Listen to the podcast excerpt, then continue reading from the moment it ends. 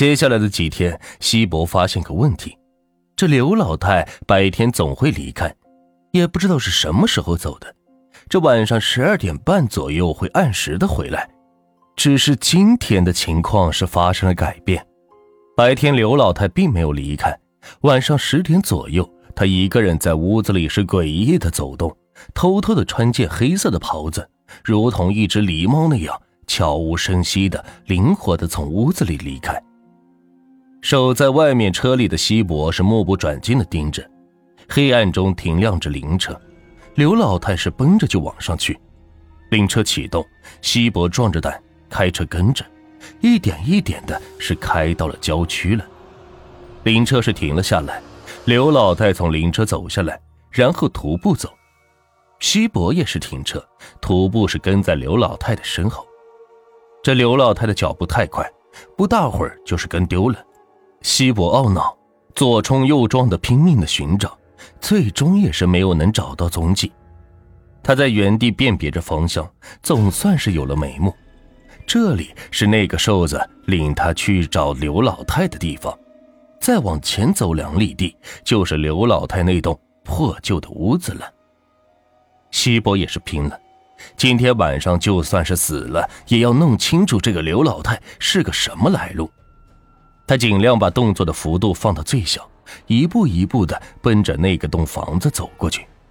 不远处，他能隐隐约约的见到那房子是亮着灯。他开始爬着走，一点一点的是靠近房子。等西伯靠近后，发现屋子里是烛火萦绕，是白色的烛火，是灵堂的模样。西伯浑身是冷汗淋漓，他也狠下心，就算是死也要弄清楚。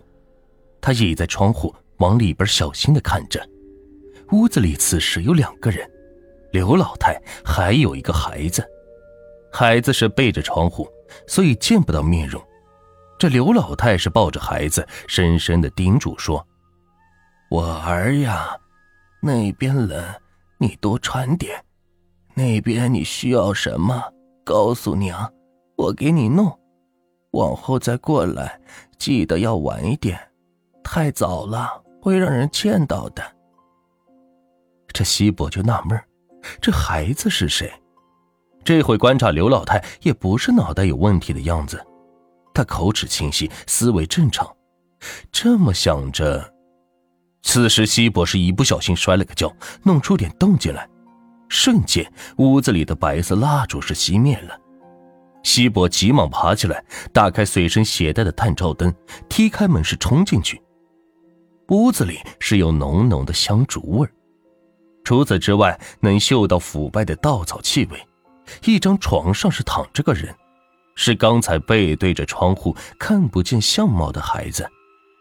西伯浑身汗毛都竖了起来，心脏是砰砰的直跳，小心翼翼的走过去，探照灯对着孩子的后背，轻轻的是唤了几声，孩子并没有什么反应。